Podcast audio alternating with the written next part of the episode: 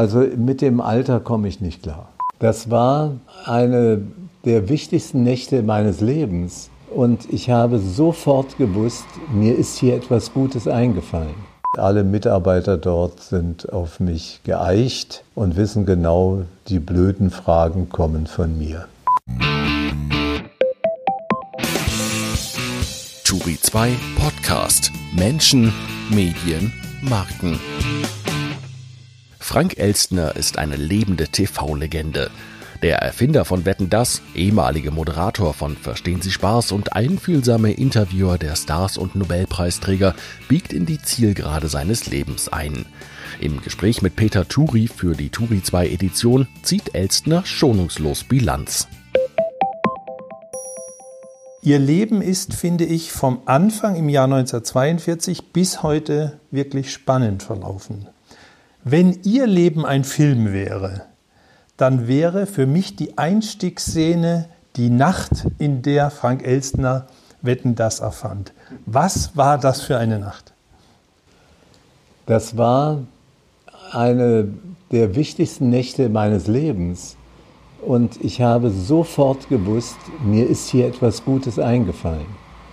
Und äh, es ist ein bisschen kompliziert, das auszudrücken, wie es zu dieser Reihenfolge kam. Aber das Wichtigste war, dass ich eine Frage gestellt habe, nämlich die Frage, warum wird im deutschen Fernsehen nicht gewettet?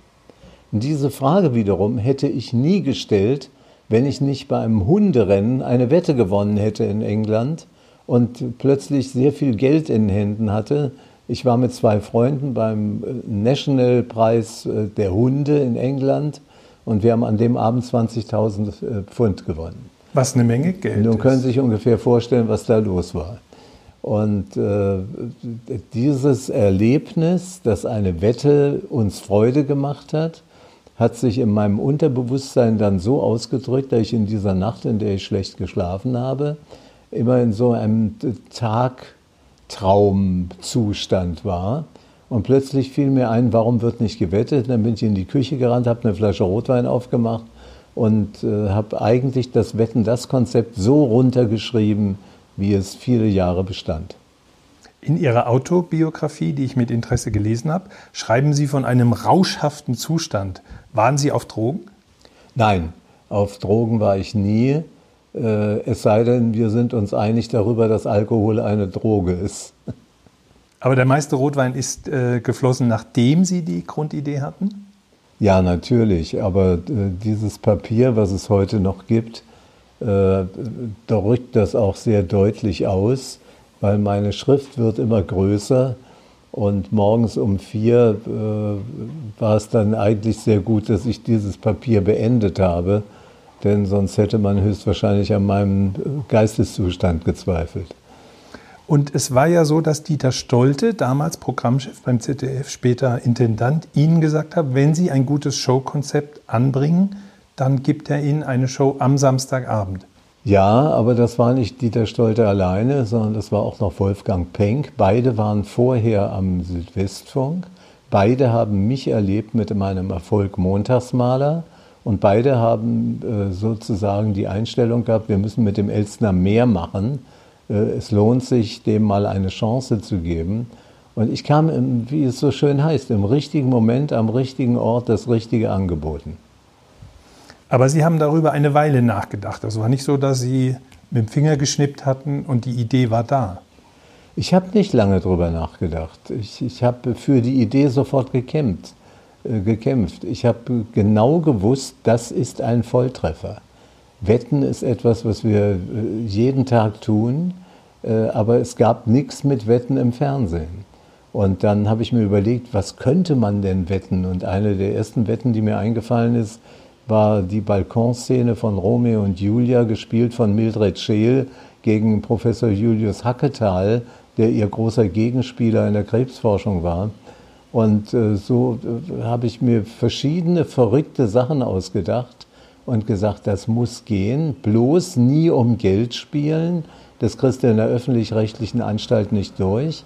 Und dann habe ich mich quasi in einen Rausch geschrieben, aber nicht in einen Rausch, der meine Sinne äh, schlechter gemacht hat, sondern der mich einfach so sensibel für alles, was damit zu tun hat, gemacht hat, dass mir nichts anderes einfiel, als morgens um fünf, zwischen fünf und sechs, meinen besten Freund anzurufen und zu sagen, komm sofort her, ich brauche jemanden, mit dem ich mich aussprechen kann. Äh, ich habe das Ding erfunden, du wirst sehen, das wird ein Riesenerfolg. Und von dem Moment an habe ich immer nur daran gedacht, es wird funktionieren. Und Sie schreiben in Ihrer Biografie auch, dass Sie es dann relativ schnell umgesetzt haben, weil Sie haben das sehr selbstbewusst dem ZDF angeboten, haben gesagt, das muss große Show sein, mit der größten Ausstattung, die man sich denken kann, mit Elementen wie Außenwetten, mit TED. Woher dieses Selbstbewusstsein, dass Sie gesagt haben, das ist es? Ich glaube, wenn man etwas Großes vorhat und nicht vom Selbstbewusstsein begleitet wird, dann braucht man gar nicht erst anfangen. Ich habe gewusst, ich habe jetzt die Chance zu Anfang, wo alle noch hoffen, sie haben mit mir den richtigen Mann eingekauft, alles bewilligt zu bekommen.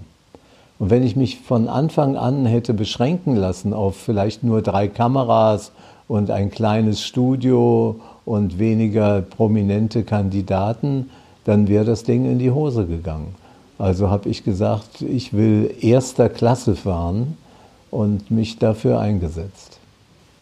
Es gibt Kreativitätsforscher, die sagen, äh, ein Kreativer ist nicht nur einmal kreativ, es kommt eigentlich darauf an, ganz viele Ideen zu haben. Welche dann die größte ist, äh, wird sich hinterher herausstellen. So soll Mozart, hat dieser Forscher gesagt, also 80 Prozent der Stücke, die er geschrieben hat, waren eigentlich auch Mist oder Durchschnitt, aber er hat so viele Stücke geschrieben, dass ein paar richtig tolle dabei waren. Sind Sie auch Anhänger dieser These, der Kreative muss viele Ideen produzieren, damit eine große dabei ist? Ja, und einer der kreativsten überhaupt, der Herr de Bono, hat ja auch einmal geschrieben, wenn wir zum Beispiel Öl suchen in einer Wüste und wir bohren ein Loch, dann finden wir das Öl nicht leichter, wenn wir immer tiefer bohren, sondern wenn wir rechts und links entfernt weiter bohren. Das heißt, an allen möglichen Stellen bohren, dann finden wir leichter Öl. Und so ist das auch bei mir, also bei, überhaupt bei Kreativen vieles ausprobieren, immer wieder den Mut haben und äh, nicht zurückschrecken, wenn mal kein Öl gefunden wird, aber viele Baustellen haben. Zur guten Idee gehört die Schnapsidee, die Idee, die sich hinterher als nicht realisierbar herausstellt. Haben Sie das Gefühl früh dafür, wenn Sie sehen bei einer Idee, die ist was oder die ist nichts, oder legen Sie da auch manchmal daneben?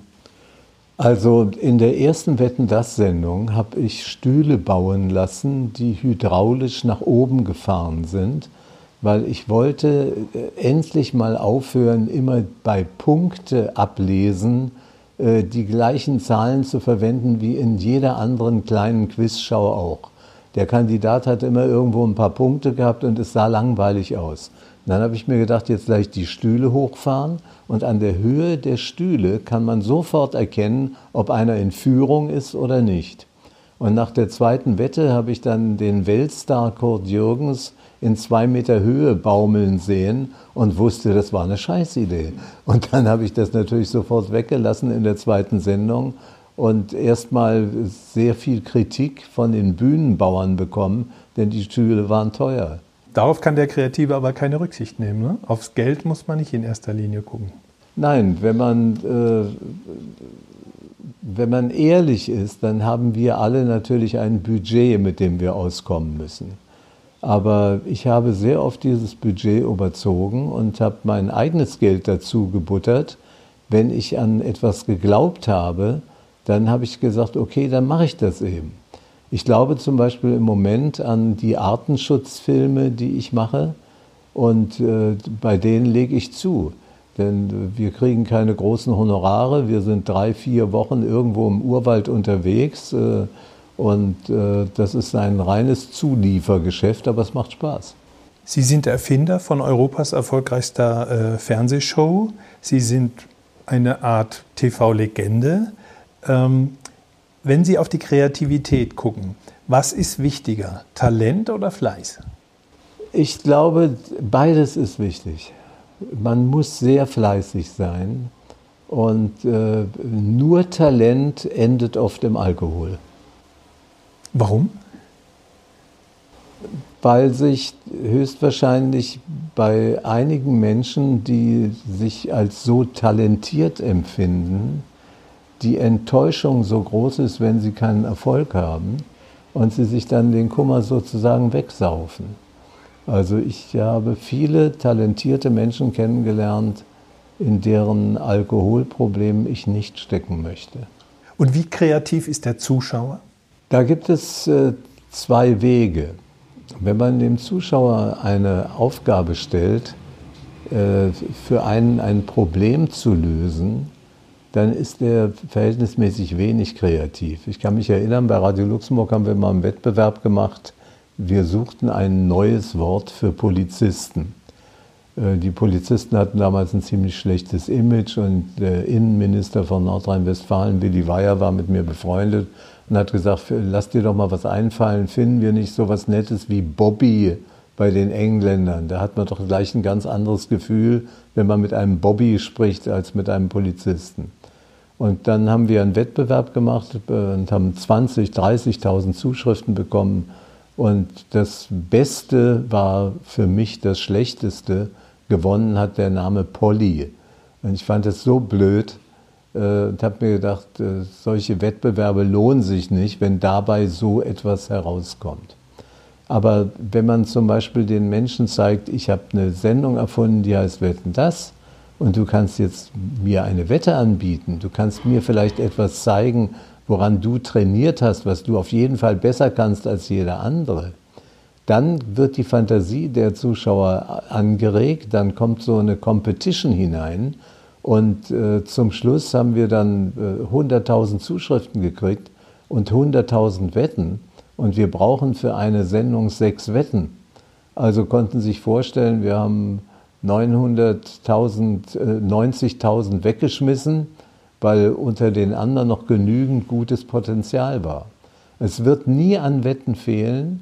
Die Menschheit wird immer mehr.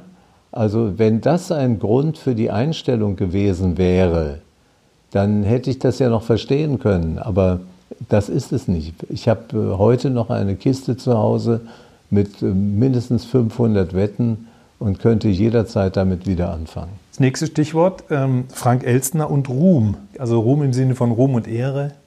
Erkannt werden auf der Straße. Nein, das äh, im Gegenteil. Also äh, auf der Straße erkannt werden. Ich habe Kollegen, die, äh, das werde ich nie vergessen, durch die Innenstädte gefahren sind, das Autofenster runterkurbelten und Autogramme auf die Straße geschmissen haben. Also zu dieser Spezies gehöre ich nicht. Ich brauche weder äh, eine besondere Aufmerksamkeit, wenn ich in ein Restaurant gehe oder wenn ich im Flugzeug äh, auf und ab gehe. Äh, das, was ich angenehm finde, ist, dass Leute mich sehr oft mit dem Vornamen ansprechen, weil für die bin ich noch der Frank von Radio Luxemburg. Und das war meine schönste Zeit. Und diese Nähe zum Hörer, die wir damals hatten, war so, dass wir sagen konnten, wir waren mit unseren Hörern noch befreundet. Und wenn man das jetzt äh, auf die Fernsehzuschauer übertragen kann, dann ist das ein gutes Gefühl. Und ich merke jetzt mit meiner neuen Talkshow im Internet, äh, dass die ganzen jungen Leute äh, sagen, ach guck mal, der alte Kerl, der hat ja noch ganz gute Ideen und auf einmal neugierig geworden sind. Und äh, ich weiß nicht, wie ich das erklären soll, aber letztens machte einer mit mir einen fürchterlichen Witz und sagte, du bist nominiert. Sag ich, wofür? Ja, für den Nachwuchspreis im Internet. Und dann habe ich mir gedacht, ist eigentlich schön. mit 77. Nächstes Stichwort, Frank Elstner und Eitelkeit. Meine Frau wäre höchstwahrscheinlich froh, wenn ich eitler wäre. Aber ich gehe mit Sicherheit vor einer Fernsehsendung zum Friseur, um meine etwas unbändigen Haare bändigen zu lassen. Aber viel mehr fummel ich an mir nicht rum. Ich habe ein Glasauge, dann gewöhnt man sich früh daran, nicht so eitel zu sein. Äh, in der Zwischenzeit habe ich auch ein Hörgerät und morgens äh, stelle ich immer den Anspruch, fünf Dinge nicht zu vergessen. Auge, Ohr, Handy, Portemonnaie und Autoschlüssel. Frank Elstner und Alter. Wir sind ja schon fast drauf gekommen. Sie sind jetzt 77. Wie ja, ist es, 77 also, zu sein? Ist das alles lang her? Ist dir das noch präsent, als Sie ein junger Mann waren, nach Luxemburg gegangen sind, Ihre schönsten Jahre, wie Sie sagen, verbracht haben beim, beim Radio? Also mit dem Alter komme ich nicht klar. Also das ist, wenn ich morgens in den Spiegel schaue, da ich so kurzsichtig bin, sehe ich immer noch so aus wie vor 20 Jahren. Aber das, äh, das will einfach nicht in mein Hirn rein, dass ich jetzt schon so alt bin und rundherum immer mehr Freunde wegsterben. Allein in den letzten 14 Tagen sind drei Menschen gestorben, zu denen ich ein sehr enges Verhältnis hatte.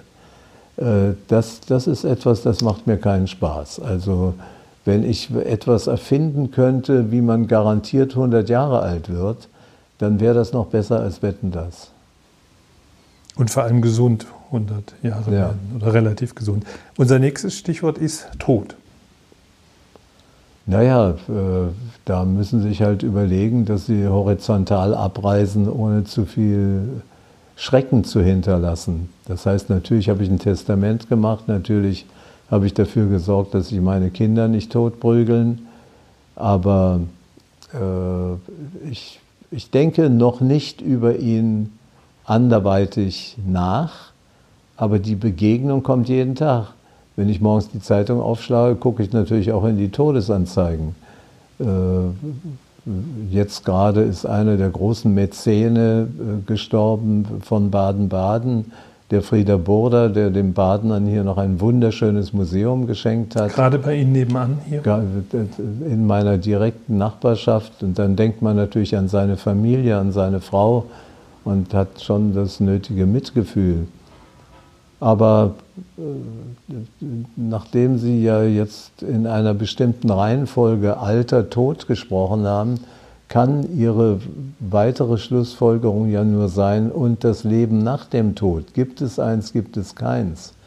Und das wird eben das große Abenteuer sein, auf das ich mich fast ein bisschen freue. Denn ich weiß nicht, was da passiert. Und das hat äh, der liebe Gott fantastisch inszeniert dass wir unser letztes Stündchen nicht vorhersagen können. Und äh, ich bin irgendwo, weiß ich, wenn ich meinen letzten Atemzug habe, dann werde ich den gleichzeitig verbinden mit so einem Spruch wie, na, nun bin ich aber gespannt. Es gibt ja auch den Grabspruch, den ich mir gut vorstellen könnte für meinen Grabstein, er starb neugierig. Ist ja für einen Journalisten. Ja, schön. Schön, gefällt mir auch gut. Mhm. Besser Dann, als er hier starb einer, der Vorfahrt hatte. Ich fände auch noch ganz gut, er hat sich stets bemüht. Weil das sagen viele. Wir haben so einen Fragebogen bei Turi 2, äh, was man nicht am Tag seiner Beerdigung hören will. Und da sagen ganz viele Leute, er hat sich stets bemüht, weil sie das als despektierlich empfinden. Und den habe ich mal selber ausgefüllt, den Fragebogen, habe ich gesagt, es wäre, würde mich schon freuen, wenn die Leute sagen würden, er hat sich stets bemüht. Weil was ist schlecht dran? Wobei es impliziert, hat aber nichts zustande gebracht. Das, das will man natürlich nie. Um das ein bisschen ernst zu beantworten. Mhm. Ich glaube, dass die Nähe zum Tod eine unglaubliche Chance für uns Menschen hat, darüber nachzudenken, was man sich alles selbst vorzuwerfen hat. Ob sie nun solche Gespräche führen oder interviewt werden oder man etwas aus ihnen herauskitzeln will. Herauskitzeln mit Erfolg sollte man immer selber. Bei sich. Ja. Dann hätte ich das Stichwort loslassen. Können Sie loslassen oder halten Sie fest? Ich glaube, ich kann sehr gut loslassen. Ich habe äh, viele meiner Sendungen in gute Hände übergeben. Thomas Gottschalk ist mir heute noch darüber dankbar, dass ich ihn einmal in einem Hotel in München fragte, möchtest du Wetten das übernehmen? Äh, die wunderbare Sigi Hareis hat nach mir die Montagsmaler gemacht. Günther Jauch hat die Menschensendung von mir übernommen. Also ich glaube, ich kann sogar sehr gut loslassen. Aber damit ist auch etwas verbunden, wo ich nicht weiß, ob es gut ist. Ich kann dann auch so loslassen, dass es ins Nichts abrutscht. Wenn Sie verstehen, was ich hiermit ausdrücken möchte. Das müssten Sie. Ich kann, sehr, ich kann sehr hart sein. Ich kann so loslassen, dass ich dann aber auch losgelassen habe. Mhm. Haben Sie es jemals bereut, dass Sie Wetten das losgelassen haben? Nein, überhaupt nicht. Äh, ich habe die genau richtige Entscheidung getroffen, äh, den Zeitgeist-Moderator in den Mittelpunkt der Sendung zu stellen ich habe nur den Fehler gemacht, die Rechte nicht zu behalten. Das war wirtschaftlich gesehen äh, ein Idiotenfehler. Sie haben selbst 39, Sie haben Wetten das erfunden, Sie haben es 39 Mal ähm, moderiert, von 1981 bis 1987. Und dann hat es Ihnen inhaltlich keinen Spaß mehr gemacht. Sie haben auch so dieses alle sieben Jahre ändert sich dein Leben. Äh, diese, für Sie war der Zyklus aus. Sie haben mal gesagt, Sie hatten jeden Bagger auf dem Bierglas gesehen. Warum haben Sie aufgehört als Moderator und warum haben Sie dann, warum waren Sie dann nicht so schlau, Produzent oder irgendwie Rechteinhaber zu bleiben? Als ich aufhörte mit Wetten das, war die Medienlandschaft noch nicht im Umbruch. Es gab noch nicht mit großem Erfolg die privaten Sender. Fing erst an 87. Es gab äh, viele der Dinge, die heute selbstverständlich sind, gab es nicht überhaupt, ja, wenn man das mal vergleicht, muss man äh, sehen, wie schnelllebig unsere Gesellschaft geworden ist. Was in den letzten drei Jahren passiert ist in den öffentlichen Medien, das ist ja unfassbar. Wenn Sie einen Intendanten gefragt hätten vor äh, zehn Jahren, wie lange könnt ihr denn noch so einen Sender hier überhaupt verwalten, dann hätte er Sie ausgelacht und gesagt, worüber reden Sie eigentlich? Heute kriegt er höchstwahrscheinlich einen Schreck und äh, guckt selber im Kalender nach, wie lange er noch bleiben kann. Äh, das, das Loslassen in, in andere Hände etwas zu äh, übergeben, fällt mir nicht schwer. Was mir schwer fällt, ist, wenn es nicht richtig gemacht wird. Und äh, das wiederum hat mit den Rechten zu tun. Wenn ich die Rechte heute noch hätte, dann hätte ich einen anderen Einfluss. Aber heute haben die Senderechte sozusagen die Anstalt. Und der äh, wunderbare Intendant Stolte hat ein Buch geschrieben, in dem es ein Kapitel über mich gibt. Und dieses Kapitel in seinem Buch ist überschrieben mit dem Wort Schnäppchen. Das heißt, er hat es als Schnäppchen empfunden. Ja. das heißt, Sie haben zu billig verkauft. Ja. Die Rechte. Ähm, weil Sie gesagt haben, ähm, Sie sind nur sauer, wenn es nicht so weitergeführt wird, wie es weitergeführt werden könnte. Ich habe Ihre Autobiografie mit großem Interesse gelesen und da kritisieren Sie den Thomas Gottschalk, mit dem Sie sonst ja, glaube ich, ein ganz gutes Verhältnis haben, und sagen, äh, wegen seiner Oberflächlichkeit. Sie schreiben wörtlich, hin und wieder hätte es nicht geschadet, wenn er eine vernünftige Frage gestellt hätte, seinen Gästen. Ist er zu oberflächlich gewesen? Er war ja aber auch sehr erfolgreich. Also, ich weiß jetzt nicht, in welchem Zusammenhang ich das geschrieben habe. Thomas und ich, wir haben ein, und ich mag das auch sehr gerne betonen, ein wirklich erstklassiges Verhältnis. Aber er ist für mich nie der große Journalist gewesen. Ich habe den Thomas immer bewundert für seine Leichtigkeit, für seinen Wortwitz, für seine Schlagfertigkeit, für seinen Mut, Klamotten zu tragen, von denen ich nicht mal weiß, wo man sowas kaufen kann. Aber auf der anderen Seite hat der Thomas, glaube ich, auch mich äh, ernst genommen, weil er wusste, wenn eine Wette von mir geprüft war, dann hatte die Substanz, dann hatte die einen hohen Unterhaltungswert.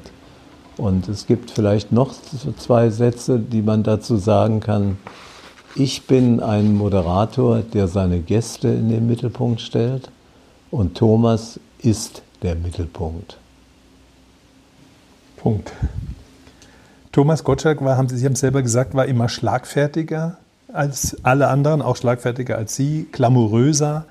Ähm, er war der Showstar selbst, er war der größte Star der Sendung. Sie haben das für sich nicht gesehen. Sie waren eher ein bisschen der Showarbeiter, der ehrliche Arbeiter. Haben Sie Thomas Gottschalk jemals um diese Fähigkeiten beneidet? Nein, um Gottes Willen. Ich habe ihn bewundert. Sonst hätte ich ihn gar nicht gefragt, ob er Wetten das machen möchte. Er hatte ja vorher schon in zwei äh, anderen Sendungen, 45-Minuten-Sendungen, schon ziemlichen Erfolg. Und äh, die jungen Leute liebten ihn. Das ist so wie heute Joko und Klaas. So war Thomas damals einfach in. Das war er. Der war einfach cool. Aber man hat damals noch nicht cool gesagt. Was viele gar nicht wissen, Sie waren ja schon in den 50er Jahren eine Art Kinderstar im Radio hier in Baden-Baden beim damaligen SWF. Der kleine Timmy sprach nicht nur Hörspiele, sondern machte auch Werbung ja, das stimmt. Ja. Ich glaube, ich habe das schon mal erzählt. Ich war die Stimme für Kaba und habe dann jahrelang gesungen, Kaba, Kaba, hält dich gesund. Für 30 D-Mark haben Sie, glaube ich, geschrieben in Ihrer Autobiografie, was damals aber für ein Kind viel Geld war. Ja, und noch mehr bekam ich für das Bambi. Ich habe das Bambi gespielt und das weiß ich heute noch. Äh, dafür bekam ich 40 D-Mark und die haben aber meine Eltern eingezogen. Okay, also es, es, war willkommen. Ihre Eltern waren beides Schauspieler, Nachkriegszeit, Künstler. Das heißt, das Geld war nicht immer im Übermaß da. Sie haben dann früh äh, mitgeholfen, den Familienhaushalt zu sichern. Ja. Von daher war, äh, haben Sie auch mal geschrieben, äh, dass äh, die Medienarbeit immer mit Sattwerden und Geldverdienen verbunden? Äh, es war die einzige Möglichkeit für meine Eltern, uns durchs Leben zu bringen, wenn sie irgendwo engagiert waren und Honorare bekommen haben. Ja. Künstler ist selten fest angestellt. Sie heißen ja eigentlich Tim Franz Maria Elstner. Ihr älterer Bruder heißt Frank Elstner. Wie kommt man auf die Idee, dem eigenen Bruder den Namen zu klauen? Als ich in Luxemburg angefangen habe, gab es einen Tom, und Camillo Felgen hat damals gesagt, Tom und Tim hört sich ja an wie Fix und Foxy. Haben Sie nicht noch einen anderen Namen? Habe ich gesagt, ja, mein Bruder heißt Frank. Okay, Sie heißen jetzt Frank. So schnell geht das. Und äh, was sagt Ihr Bruder dazu? Dem war das wurscht, weil er einen anderen Vater hat und einen anderen Nachnamen. Mein Bruder heißt Frank Scharf. Ah. Und deswegen konnte ich ein Frank Elstner werden, ohne ihn zu ärgern. Ach so. Also Ihr Bruder ist gar nicht der wahre Frank Elstner. Nein. wie ich jetzt gedacht habe. Und haben Sie jetzt den Frank Elstner auch im Pass oder ist das ein Künstlername nach wie vor? Natürlich habe ich den im Pass, denn äh, da mich die meisten unter dem Namen kennen, äh, hätte es sonst viel zu viele Komplikationen gebracht. Es ist eingetragen als Künstlername im Pass. Wie viele Menschen nennen Sie noch Tim oder Timmy? Meine Frau, meine Kinder. Ihre Eltern sind früh verstorben? Meine Schulfreunde. Schulfreunde, okay. Ja, ja. Auf was hören Sie eher? Wo fühlen Sie stärker angesprochen? Also wenn meine Frau Frank sagt, dann wird es ernst. okay. Was trieb Sie früher an? Was war Ihr Ehrgeiz? Äh, das Geldverdienen? In einem Interview mit der Zeit haben Sie gesagt, äh, es gibt auch immer den Motor Gefallsucht. Ja, klar. Äh, mich hat angetrieben, dass die Leute geklatscht haben, wenn ich was Komisches gemacht habe. Ich war eigentlich immer so eine Art Klassenclown und äh, habe auch als junger Mensch schon Musicals inszeniert und fand es immer ganz toll, wenn die Leute äh, mich beklatscht haben, wenn ich ein Gedicht aufgesagt habe oder als ich das Rumpelstilzchen gespielt habe. Das werde ich nie vergessen, hier in einem Kinderheim in Baden-Baden und mich zum Schluss dann zerrissen habe und die Leute grölten und applaudierten, dann war das mein Honorar. Der Applaus ist das ja. Brot des Künstlers. Haben Sie das so empfunden? Ja. Ist es heute noch so? Ja, ich glaube, äh, heute mache ich nicht mehr solche großen Shows und nicht mehr so was Spektakuläres, aber wenn ich in eine Talkshow gehe, in ein Theater mit 500 Plätzen und äh, Menschen interviewe und aus meinem Leben erzähle und zum Schluss die, die Leute äh, meist aufgrund meines Alters jetzt sogar mich mit Standing Ovations verabschieden, dann ist das ein schönes Gefühl. Ja. In Ihrem Buch, in Ihrer Autobiografie warnen Sie davor, dass TV-Leute sehr äh, gefährdet sind, in die Falle Eitelkeit zu tappen. Das ja, natürlich, klar, klar. Aber das gilt nicht nur für TV-Leute, sondern das gilt jetzt auch in den neuen Medien für die ganzen Influencer. Äh, Erfolg kann A süchtig machen auf der einen Seite, auf der anderen Seite aber einen auch ganz schön verderben. Und äh, man sollte immer äh, irgendwo geerdet sein. Ich glaube, es ist wichtig, dass man weiß, wo man herkommt. Und ich kann den Leuten auch sagen, wo man hinkommt. Sind Sie irgendwann in Ihrer Karriere mal auch Gefahr gelaufen, in diese Falle Eitelkeit zu tappen? Immerhin habe ich bei Ihnen gelesen, dass Sie im Februar 1981 die erste Wetten das Sendung mit sechs Zentimeter hohen Plateausohlen moderiert haben. War das Eitelkeit oder? Das war mit Sicherheit Eitelkeit, weil ich kam mir immer zu klein vor. Ich bin 1,73 und äh, die meisten Leute bei mir waren 1,80 oder noch größer. Und dann habe ich mir damals äh, hohe Absätze an die Schuhe machen lassen und als ich in der ersten Sendung mich gesehen habe, wie ich über die Bühne stolzierte, da habe ich gedacht, nee, also das muss ja wohl nicht mehr sein. Und ich habe einen sehr guten Freund, besser gesagt zwei, die Kremers-Zwillinge. Das waren damals legendäre Fußballspieler von Schalke 04. Helmut und Erwin. Helmut und Erwin. Und die sind beide so groß wie ich. Und die haben diese hohen Absätze nicht getragen. Und da habe ich gesagt, was die können, kann ich auch und habe es weggelassen und bin jetzt gerne 1,73, wobei ich in der Zwischenzeit, glaube ich, zwei klein, schon um zwei Zentimeter geschrumpft bin. Eine Weile haben Sie sich im Fernsehen auch das Grau der Haare, als das so begann, weggefärbt. Auch ein Produkt der Eitelkeit? Oder? Nein, das war ein Produkt von Dr. Helmut Thoma, der mir sagte, Frank, färb dir die Haare, das sieht jünger aus. Und ich habe mir immer geschworen, ich habe 800 Mal die Sendung Jeopardy moderiert, immer mit gefärbten Haaren. Und ich habe meiner Frau auch gesagt, wenn ich einmal mit dieser Sendung aufhöre, dann färbe ich nie wieder die Haare. Und seither bin ich Häuptling Silberlocke. Steht Ihnen ja auch. Sie sind mit 13 einmal sitzen geblieben, weil Sie so engagiert waren, auch im Rundfunk sicher und äh, viele andere Dinge im Kopf hatten. Später sind Sie auch noch durch die Abitursprüfung gerasselt. Wollten Sie danach der großen, der Welt zeigen, dass der kleine Timmy doch, dass aus dem doch was Großes geworden ist? Ja, natürlich, klar. Wenn Sie als einziger einer Schule an einem bedeutenden Gymnasium durchs Abitur fallen, dann ist das ein Arschtritt, wie er schlimmer nicht sein kann. Und ich habe jahrelang äh, davon geträumt, ich bin schweißgebadet aufgewacht nachts, immer diesen Moment wieder erlebend, die Klassenlehrerin kommt und sagt, komm mal her, Tim, und da wusste ich schon, jetzt ist es passiert. Und ich habe mir einfach vorgenommen damals, ich will nie wieder in meinem Leben in die Situation kommen, dass andere Leute mir sagen, wo es hingeht. Und glücklicherweise ist mir das gelungen.